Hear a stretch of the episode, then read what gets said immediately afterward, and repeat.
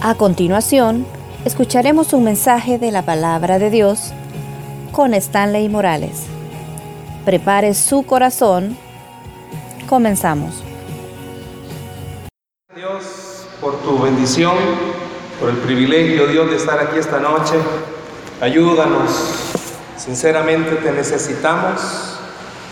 No podemos en esta vida, Señor, vivir ni disfrutarla si tú no estás aquí. No podemos, Dios, con nuestras luchas, con nuestras cargas, preocupaciones, si tú no estás. Ayúdanos que no haya nada, Dios, que esta noche nos interrumpa de escuchar tu palabra. Dice la Biblia que ella tiene poder y que esta noche, Dios, lo que vayamos a hablar pueda ser atesorado, pero sobre todo con deseo de querer ponerlo en práctica. Ayúdanos, Dios, a que nada nos distraiga. En el nombre de Jesús. Amén y amén. Todo tiene un precio. Todo, me sentí bien Franklin con el volado cuando billete. Todo tiene un precio. Si gustan, vemos el verso de la palabra para que comencemos y desarrollemos lo que vamos a hablar en Lucas capítulo 9.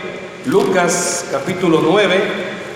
Vamos a leer del versículo 57 al 62. Van a ver por qué vamos a leer estos versos, son de una historia que Jesús está contando, que tiene que ver mucho con el tema, que todo tiene un precio, todo tiene un precio. Lucas 9, 57 al 62. Hoy no, bueno, Lucas 9, del 57 al 62. Ok, ahí está en la pantalla. Si no anda Biblia, no te preocupes. Ahí está. Si no, y si anda Biblia, pues acá. La verdad, van a haber algunas partes que te voy a, suplicar que las puedas anotar. Lucas 9, 57 al 62. Mira si el que está en la parte tuya no tiene Biblia. Y si ni vos tampoco tenés, decirle mira hacia arriba, por favor. Ok, vamos a, vamos a leer estos versos. Dice así del 57 al 62. Yendo ellos, uno le dijo en el camino, Señor, te seguiré a donde quiera que vayas. Y le dijo Jesús, las zorras tienen guaridas y las aves de los cielos nidos, mas el Hijo de Dios no tiene donde recostar la cabeza. Y dijo otro, dijo a otro, sígueme. Él le dijo, Señor, déjame que primero vaya y entierre a mi padre. Jesús le dijo, deja que los muertos entierren a sus muertos. Y tú ve y anuncia el reino de Dios. Entonces también dijo otro, te seguiré, Señor, pero déjame que me despida primero de los que están en mi casa.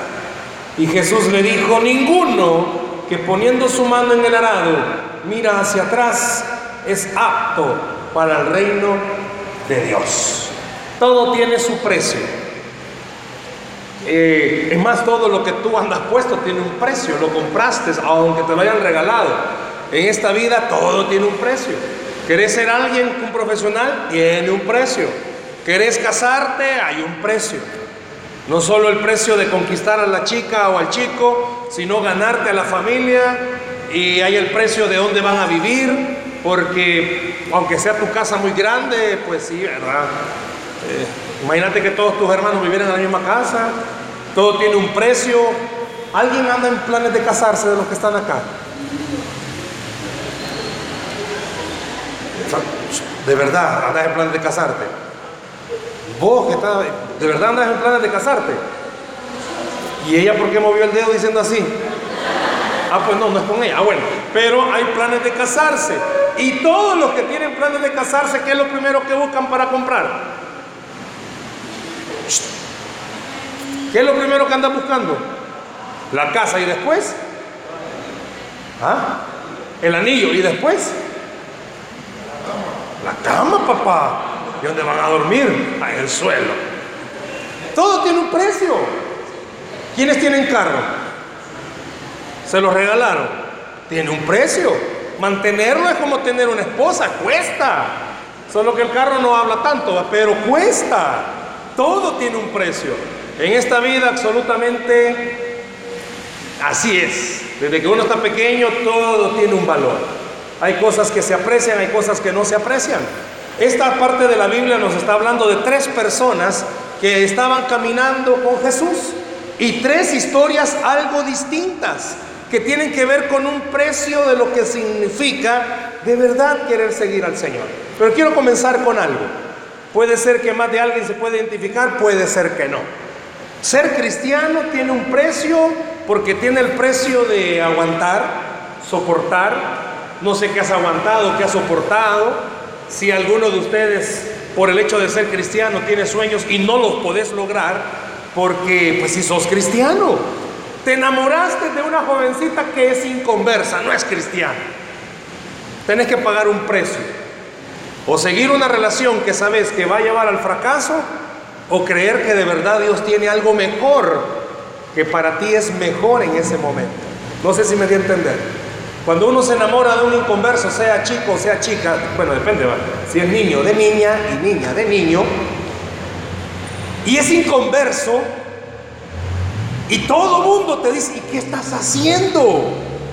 Tenés que pagar un precio porque tu corazón lo apegaste a esa persona. Y te hablan de que vas a fracasar. Y aunque vos vengas diciendo, no, yo voy a orar por él.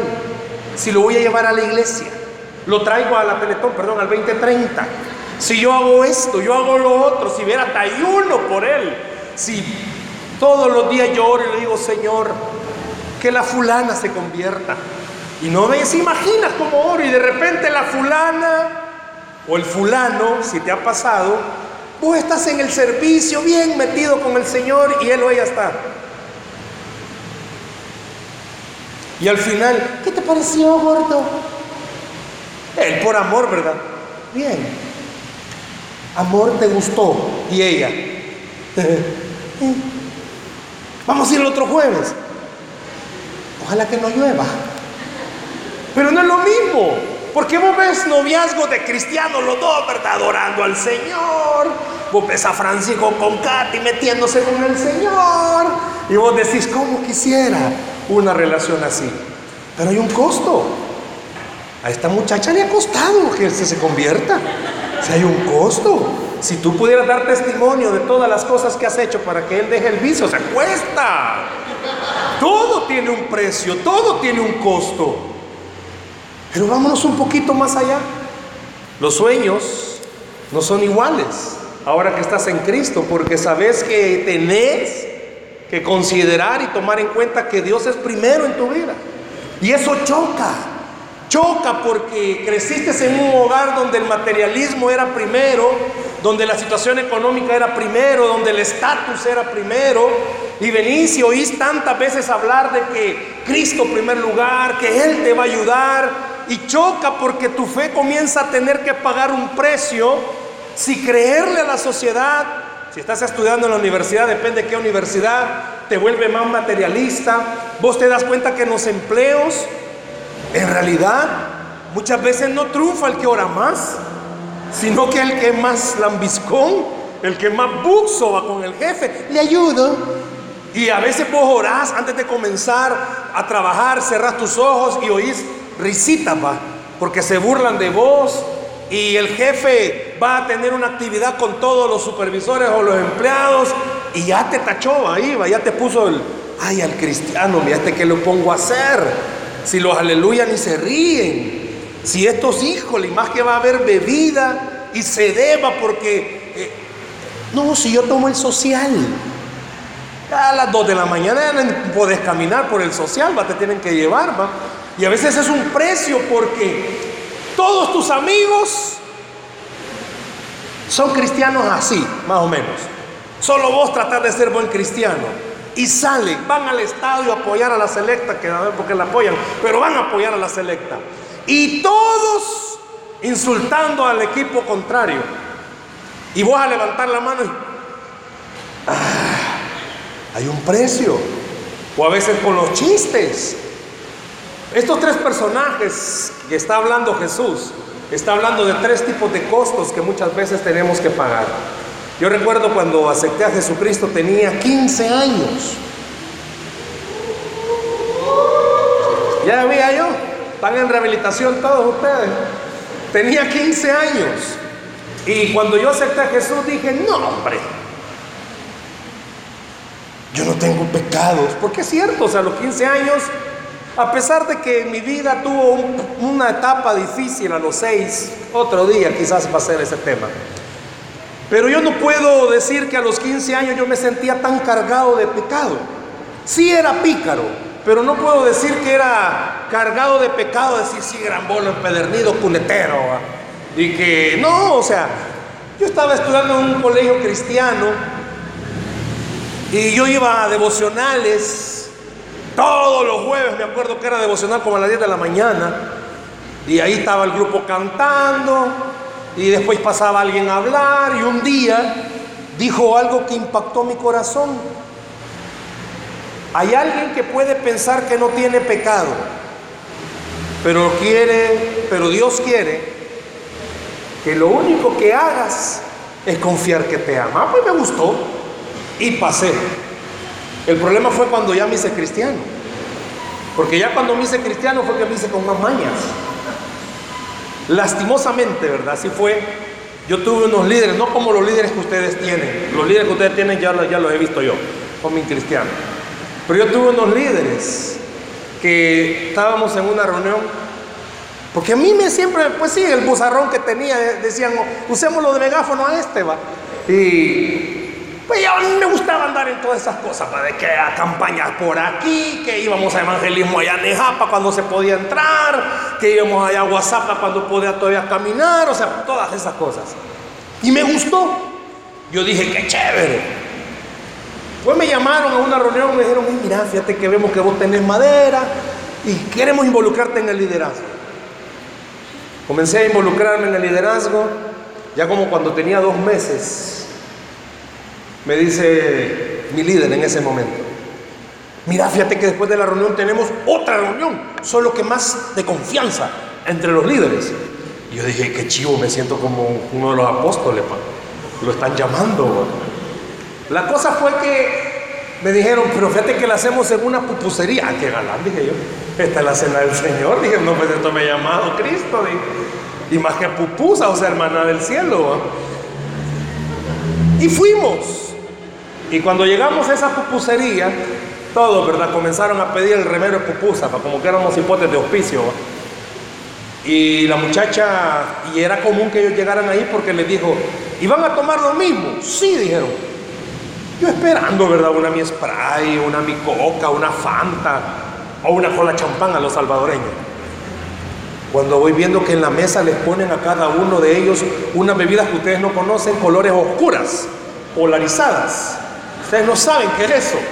No las han visto nunca en su vida.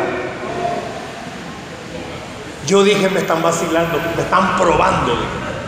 Esto me están probando. Dije, yo no voy a caer en esta tentación, dije yo. Porque la muchacha, pues sí, ¿verdad? Me llevó una. Y yo dije, ah, no, dije, esto me están probando. Dije. Y yo no tomaba, yo tengo un problema. Como y bebo, yo ese es mi problema, yo tengo que estar bebiendo. O sea, si una vez comemos, vos tenés que tener entendido esto, el pichel de fresco a la par, papá, porque no, no me baja el bocado. Y yo no aguantaba, yo queriéndome, o sea, no echarme eso, yo no quería tomar algo. Cuando de repente voy viendo que todos Comenzaron a agarrar la botella y tomaron. Ah, dije yo, estos vacilando me están. La muchacha está de acuerdo con ellos. Estos solo son envases. Les puso otra bebida. Pero uno de ellos, ustedes no saben esto. Cuando puso el envase la golpeó. ¿Y usted sabe qué pasa cuando golpea? Bien sabe, baja. Este volado no se debe llamar 2030. Doctor Ayala le vamos a decir a este volado. Golpeó el envase y salió espuma yo. Cuando me vio la cara, el líder que me llamó me dijo, mira, me se me acercó. No me vayas a salir de cuadrado. Yo me quedé como, en mi mente va, si se puede este volado. Te voy a hacer corto. Todos me enseñaron a tomar. Imagínate mis líderes de la iglesia. Los amarillos, en próxima reunión. ¿Quiénes son los rojos aquí? No hay rojos. Dios mío. Azules. ¿Quiénes son los azules? Va, todos, todos los avatars, vaya, miren. El próxima reunión, ya saben, va. ¡Qué yuca! ¿Te pones a pensar eso? Y fue una cuestión no de un viernes, porque los viernes eran las reuniones, todos los viernes. Y de repente uno de ellos, cuando ya vio que este hombre ya había entrado en confianza, no solo estaba tomando, saca un cigarro. Y lo chistoso era esto. Tras venían las pupusas, Señor, te bendecimos por los alimentos. Y dejaban de orar. yo decía, qué buena onda, decía yo. Por eso Jesús los invitó a la boda de Canaba. Ajá, ahí entendí. Pero poco a poco fui entendiendo que en ese ambiente en el que yo estaba desenvolviéndome, me estaba arrastrando. Yo no entendí eso. Te digo algo, me arrastró tan profundamente que distorsionó todo lo que significaba el concepto de cristianismo para mí. Porque era como, ay, qué chivo, porque gradualmente después ya no solo era cerveza, ya no era cigarro, sino que posteriormente las reuniones ya no solo era de los líderes varones, ya llegaban féminas a esa reunión y eran féminas que llegaban a ministrar, porque oraban, no, no oraban por uno, pero le imponían manos, ya eran reuniones bien, bien raras. Y era como, teníamos nuestras células y después era como, el día viernes era el más deseado, a ver por qué va. Pero ahí llegaban esas reuniones. No entendí sinceramente en ese momento qué era lo que estaba sucediendo. Pero sí comprendí algo. Había que pagar un costo. Y lastimosamente la mayoría de nosotros no queremos pagar un costo a esa edad. Llegaron los 20 años y yo pues se frecuentaba muchas veces estos amigos. Lo difícil, lo duro fue cuando cumplí 21 años. Estaba a punto de cumplir 21. Dios me llama a servir en el ministerio como pastor. Y sabes que me volví pastor con mañas, porque yo era un pastor que había tenido principios de liderazgo con mañas. Porque ese era el ejemplo que me habían enseñado. Que era como, dale, sos cristiano. El alma se convirtió, el cuerpo se va a perder. Y ahí aprendí un dicho, bayunco, que a veces lo digo yo en las prédicas. Con este grupo de amigos, cuando íbamos a evangelizar y había más de alguna fémina, la bayuncada era, Señor, el alma para ti y el cuerpo para mí. Y esa era la bayuncada con la que evangelizábamos. Y era como, comienzo a servir al Señor con esta mentalidad. ¡Ey, tachivo! ¡Se puede! ¡Es válido! Yo no sé cuántos sinceramente pueden identificarse en el sentido de que tú sos cristiano, venís a tus grupos, pero todavía de vez en cuando va, hay alguna cosa que aparece, algo que está en la atmósfera y es como, aprendí esto, fallaba y yo pedía perdón. Porque lo yuca era que el domingo en el culto, cuando yo veía a todos los que habían estado conmigo, yo había estado con ellos el viernes, yo veía que lloraban y le decían, Señor, perdóname. Pero el viernes otra vez estaban ahí, va. Y el domingo otra vez, Señor, perdóname. Porque todos nos sentábamos juntos, ¿va? Y yo, me, o sea, yo, yo me sentía como el publicano en medio de los fariseos, ¿va? Todos estos, Señor, perdóname. Y veía a las muchachas ahí, ¿va? bien, llorando, Señor, perdóname. Y el día viernes yo las veía, no llorando, no, yo decía, ¿qué onda ahí? Pero comencé a servir de pastor. Y ese fue un problema. Que comencé a servir de pastor no habiendo entendido lo que significaba el verdadero cristianismo que está en la Biblia. Y por eso el pasaje de esta noche a mí me ministra en este sentido. Tres personas que le hicieron tres preguntas distintas a Jesús. La primera viene y comienza a decirle, quiero seguirte. Y Jesús da un aclaratorio y le dice, mira, el Hijo del Hombre no tiene ni dónde recostar su cabeza. Hablando de nuestra comodidad. Segundo personaje es Jesús el que le dice a él, pero este le pide permiso para ir a enterrar a su papá.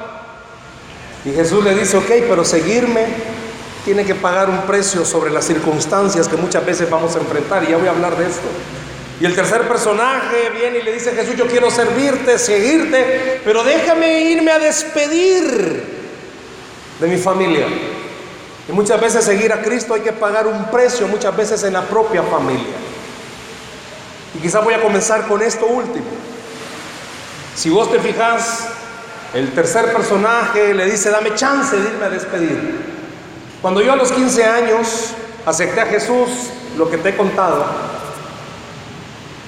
a mí me encantó lo que Dios puso en mi corazón. Pero ya cuando tenía 21 años y comencé a estudiar para pastor, yo estaba en la universidad y fue tan, pero tan real lo que Dios hizo en ese momento, que yo estaba convencido que las decisiones que yo iba a tomar eran las correctas. Y yo dije, no, o termino de estudiar la carrera de la universidad o me dedico a estudiar para pastor. Y recuerdo que estaba en ese ciclo. El enemigo me atacó siempre por esta área. Yo nunca salí mal en mis notas, al contrario. Yo estudiaba en la universidad donde trabaja Elmer, en la Matías. Y yo estaba a punto de graduarme y me iba a graduar sin tesis porque yo tenía un CUN de 8.9. Porque solo eso hacía. Pero yo dije, no, voy a dejar de estudiar. Llegué a mi casa y le dije a mi papá, mira papá, bueno, no le digo papá, toda la vida nos acostumbramos, yo le digo gordo, a ver por qué, mira gordo le digo, tengo que hablar con vos.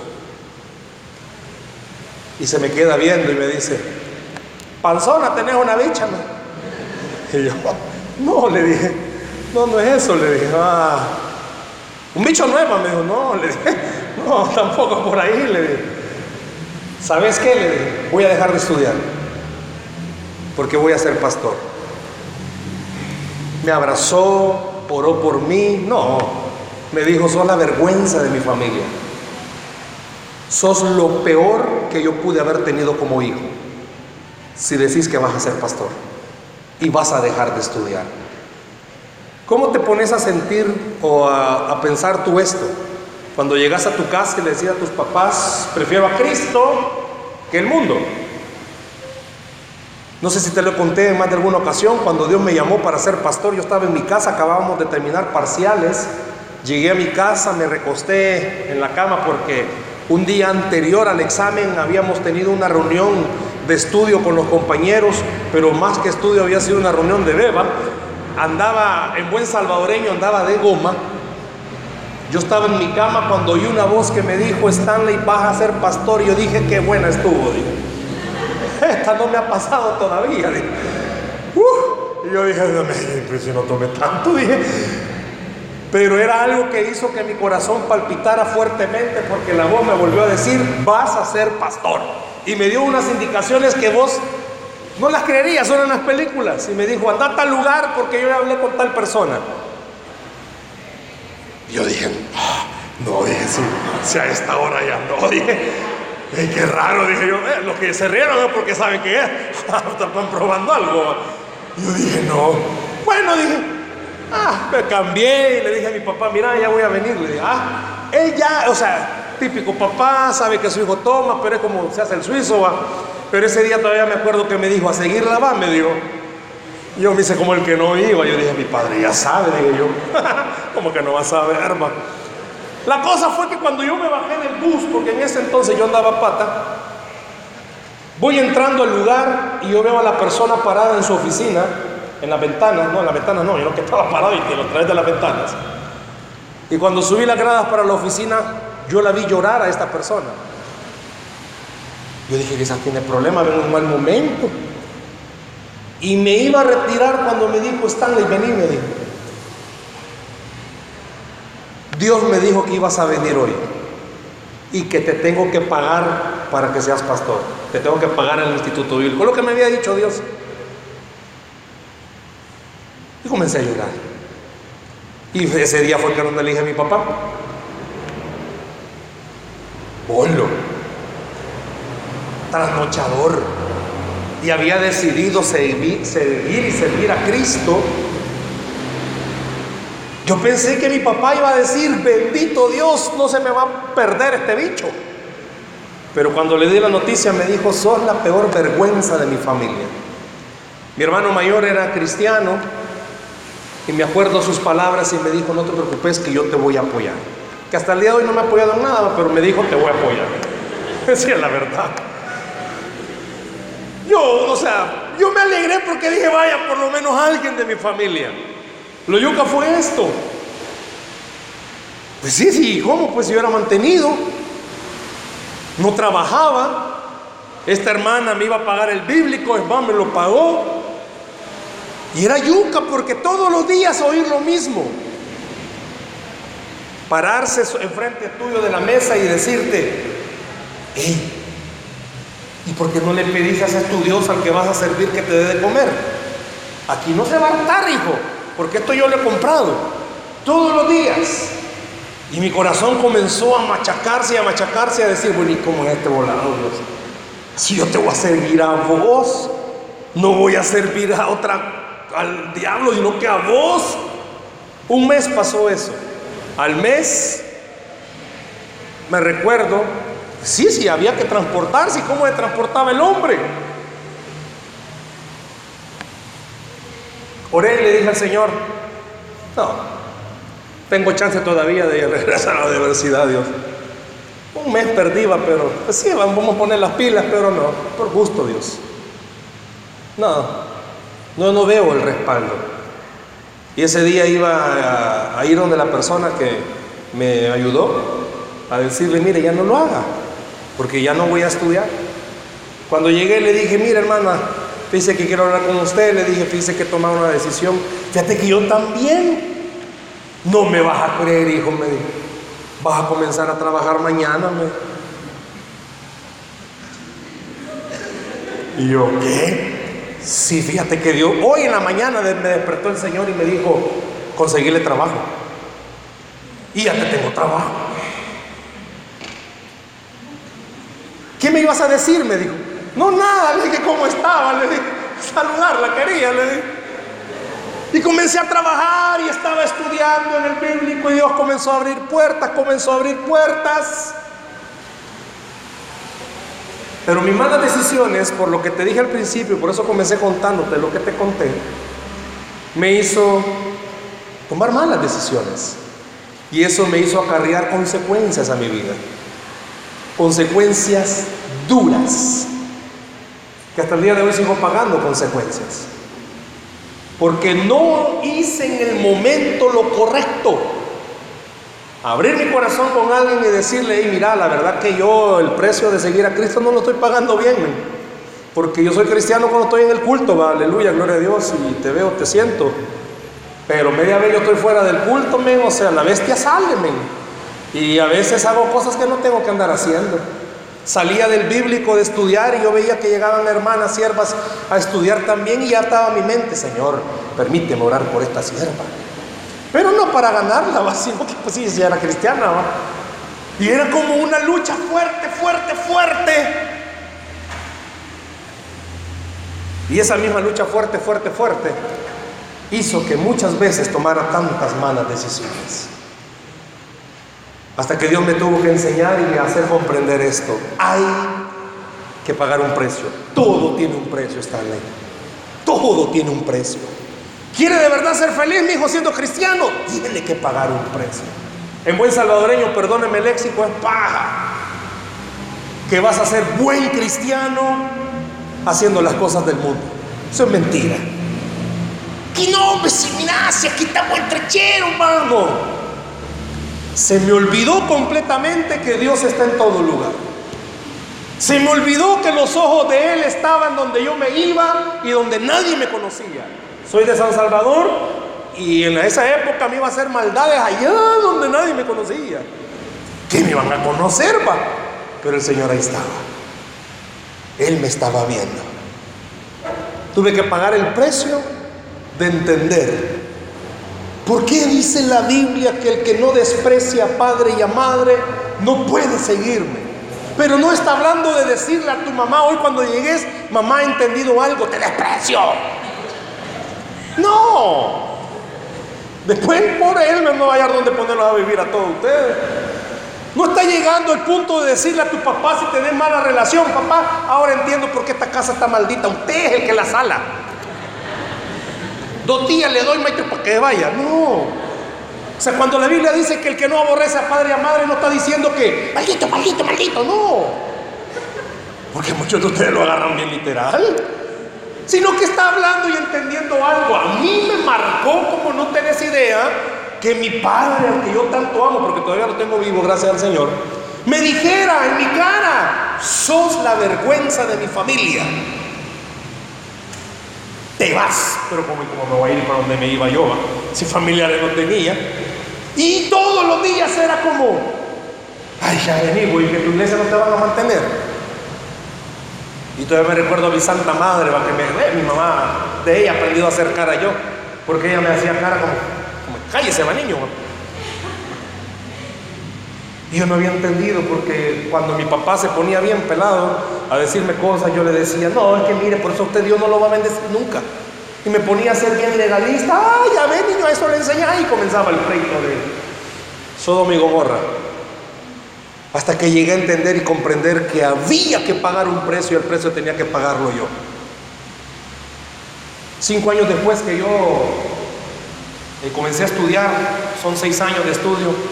Antes de terminar el sexto año, mis dos padres, el 30 de mayo de 1900, no me acuerdo, como no me puedo acordar,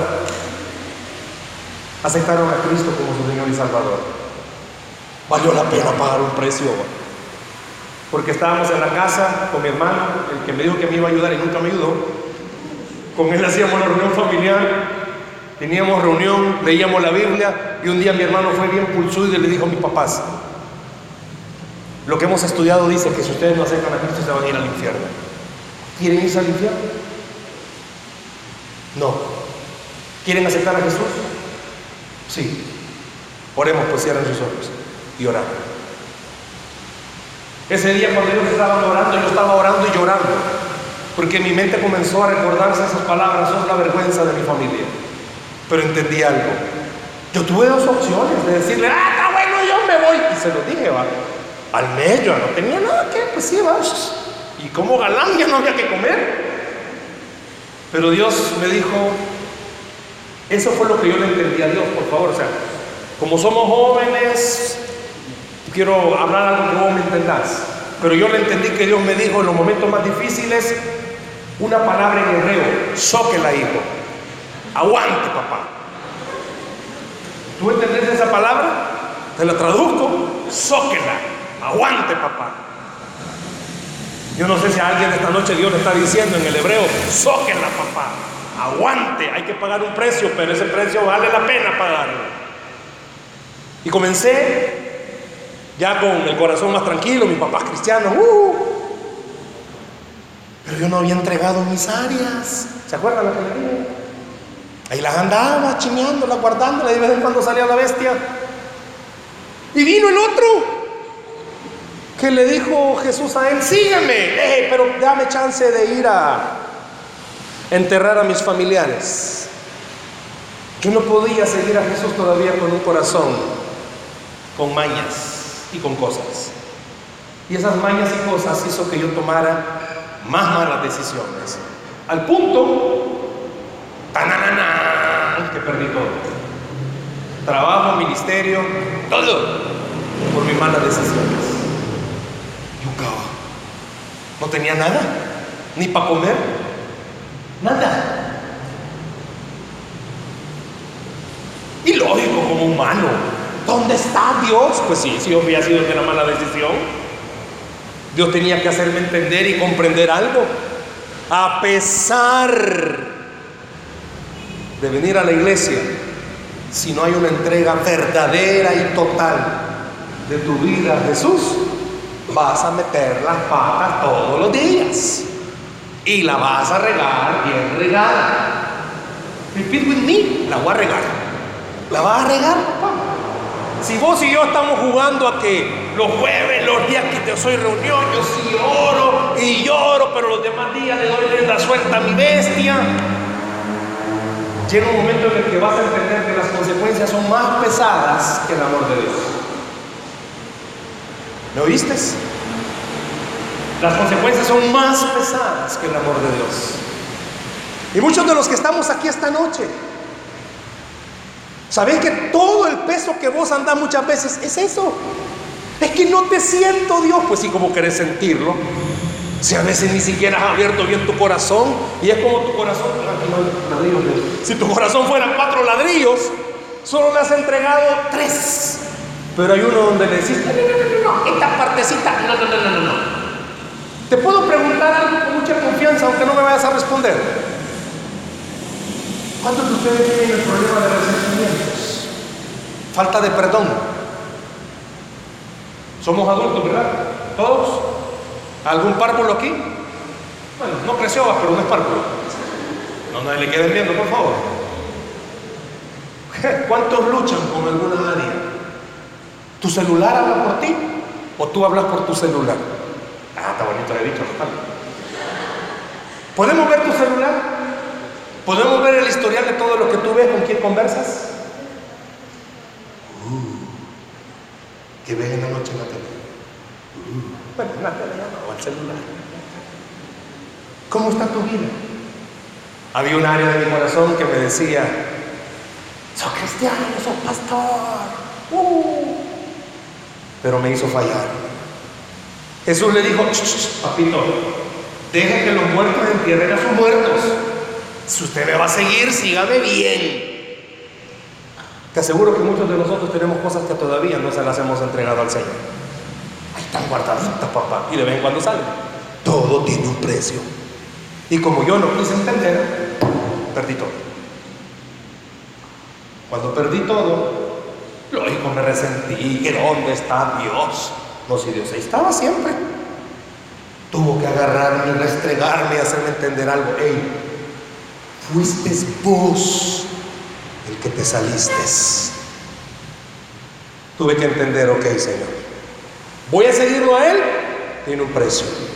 ¿Y el precio cuál es? Abrir completamente mi corazón. A mí me gustaba un canto de Marco Witt y hasta que abrí mi corazón entendí. Es mejor que la vida. Dios es aún mejor que la misma vida. Yo no entendía por qué. Y venimos y caemos al primer personaje, que fue el que le dijo, Señor, yo quiero seguirte. Cuando yo perdí todo, me tuve que entender y darme cuenta que era cosa de mis consecuencias, por esa área que yo no había entregado. Y Dios comenzó a pulirme como nunca antes. Mi madrecita, en ese entonces no se había jubilado, ya estaba trabajando. Algunos de ustedes se han de recordar, a ustedes no, de la nueva era. Solo él, padre de la se va a acordar. Librería y papelera hispánica. ¿Se acuerdan? Ah, no se no Mentira. Pero eso cambió de nombre y se llamó cartotécnica. Y mi madre me consiguió trabajo. Solo que en bodega, papá. Y yo toda la vida, o sea, pantaloncito, camisita, corbatilla. Y llego el primer día y me ven y yo, ¿de dónde va a trabajar, maestro? La bodega, ah, pero trae ropa para cambiarse. Mi madre me dijo, llevar ropa, me dijo. Y a la sí, ahí la traigo, vaya a cambiarse, papá, me dijo. Y llego el primer día de trabajo y me dicen que era el encargado, vaya. Va a comenzar a trabajar yo como una gran bodegota, qué chévere, ya me van a poner a ordenar papeles, ¿qué dije? Trabajábamos en ese lugar aproximadamente unas 300 personas. Y me dijo, ok, hoy usted va a limpiar todos los baños de este lugar. Yo me le quedo viendo, no me y le dije, como no, me dijo, se acaba de ir el muchacho que hacía eso, me dijo, usted le toca hoy, me dijo. Y usted no nunca ha lavado, me dijo. De mi casa no, le dije. Ah, pues aquí va a lavar, le digo. Hacer cálculo cuántos baños eran, papá. Y los hombres de ese lugar eran bien, pero bien buenos. Porque sabía que iba a llegar el nuevo empleado. Y todos, como que le dio diarrea a todos, se fueron a todos los baños a hacer no donde tenían que hacer, sino que a dejar regalos, regalos. Yo esos baños los lavé con agua, pero ah, papá, los lavé con lágrimas. Te imaginas, un olor, me, blueberry. ¿Te imaginas el olor? Lavar baño por baño. Y las mujeres eran más chucas todavía, las de ahí. Bueno, todos salían a las 4 de la tarde. Eran las 7 de la noche y yo no terminaba. Porque lo muy hijos de, hijos de su papá ya había terminado 30 baños cuando iba con los siguientes. ¡Ey! Al aquellos. Iban a los limpios en vez de ir a los sucios. Así pasé un mes. Pero todos los días llorando. No de tristeza, de cólera. Pero Dios estaba doblegando mi corazón y enseñándome que había que pagar un precio. Fallaste por tus malas decisiones, por no entregar todo tu corazón. Comencé a entender eso. Me recuerdo que el primer mes, el último día del primer mes, yo estaba lavando los baños, cantando. A mí siempre me ha gustado cantar, aunque no puedo cantar, pero me ha gustado. Yo estaba cantando alabanzas. Y recuerdo que llegó uno de los mamalías. Hey, todo cristiano. Ahí estoy, le dije. Yo soy líder de la iglesia, El mamalía. Ay, ovejita, Sí, viejo, le dije, cuando voy a la iglesia. Se hizo mi amigo porque le conté mi testimonio. A los dos meses de estar ahí, viene el jefe y me dice, no me decían Stanley, me decían mi primer nombre, Manuel. Manuel, véngame. Ay, dije yo, a ver dónde se fueron a currar esto. Pero ya no lo hacía yo con mi nombre, yo dije, disfruté, Así. Y oraba. Y oraba cuando lavaba los baños. Le decía, Señor, le quiso aquí tapar una semana. Y así, o sea, yo solo me daba ánimo. Y me dice, no va a creer, Manuel, le dijo. Se me fue de sistemas, me dijo. Y ya bien su volado, que usted puede ser volado, me dijo. Hoy es último día. Mañana comienza en sistemas. Yo me sentí entrando a Canaán, papá. Y al más malilla lo pusieron a hacer mi trabajo. Yo me acuerdo el primer día que llegué, estaba, le dije, yo ya, yo, no llegaba con la misma ropa, ¿te imaginas cómo entré allá, bien bonito y todo así, yo entré y le dije, hoy me vas a pagar papá todo lo que hiciste. Este va a ser mi baño, le dije, aquí vas a ver, y se me queda viendo.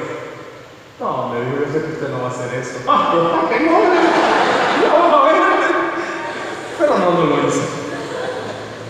Entendí algo, había que pagar el precio. Y como todos me oían, yo estaba en la computadora cantando, ¿sabes qué Dios me permitió hacer? Al mediodía, que era la hora del almuerzo, tener un grupo de estudio. Había que pagar el precio. Había que pagar un precio. Yo no sé cuál es el precio que te pagar. ¿Problemas? Todos vamos a tener, papá. ¿Te van a despreciar? Todos nos van a despreciar. ¿Que no va a creer tu propia familia? Pues si todavía no creen en mí, hasta el día de hoy no creen en mí. Pues sí. Hazte mala fama. ¿Y qué dice? Échate a dormir, papá. Todavía. Pero hay que pagar un precio. Y te puedo decir algo. Vale la pena pagar. En el momento Dios me dijo esa palabra en hebreo. ¿Cuál era? Soy. Y todavía Dios de vez en cuando, no, en griego era, ¿no? Y todavía Dios me viene diciendo en algunas áreas, ¿cómo? Soy. Aquel día les dije a que pongan en la oficina soy cristiano. Mañana nomás llegar, póngala aquí, la sacamos. la papá. Aguante. Espere. Vale la pena pagar un precio. Yo sé que te has enamorado quizás de alguien que no vale la pena. Porque, vaya, pero es cristiano. Ay, Dios, hija. Pastor puede ser. Pero espere que Dios le diga quién es. Vale la pena pagar un precio. Y si usted ya anda con alguien que pues iba ni camagua ni elote, pague un precio. Ore. Póngale la regla, papá. Esta boca no la vuelve a besar si usted no va a la iglesia, pero de corazón, sóquenlo. Ya va a ver. ¡Ay! Si hasta que el la alabanza se va a meter. Ay, qué padre, como que reciba ahí la parte de Dios. pero hay que pagar un precio. Quiero cerrar con esto. ¿Qué precio tenés que pagar tú? Yo te conté mi precio. ¿Qué precio tenés que pagar? Por eso cuando Edgar me decía de este jueves, Señor, ¿de qué habla? Habla de tu vida, Padre. Si vos has pagado un precio, mi hijo, para estar aquí donde estoy y servirle a Dios donde le estoy sirviendo, había que pagar un precio. Y hay que pagar un precio. Y todos los días hay que pagar un precio. Vale la pena pagar un precio. Sí, a veces voy a lugares donde te soy honesto. Bueno, ya no tanto, gracias al Señor, pero antes y al principio, ya cuando me había reformado iba a predicar en alguna iglesia y veía alguna fémina. Señor, decía, qué vergüenza. Pero con la misma hora le decía, Señor, la ciega, anda loca, que no se acuerde. Y me bajaba después de predicar y venía caminando y dije, ya me va a decir algo de eso. Me alegro que esté sirviéndole a Dios. Hay que pagar un precio. Hay que pagar un precio. No sé cuántos de ustedes en algún momento van a fracasar en algo. Hay que pagar un precio. Todo tiene un precio. ¿Quieres ser feliz? Paga un precio. Vale la pena pagarlo por Cristo. Tres personajes que querían seguir a Jesús.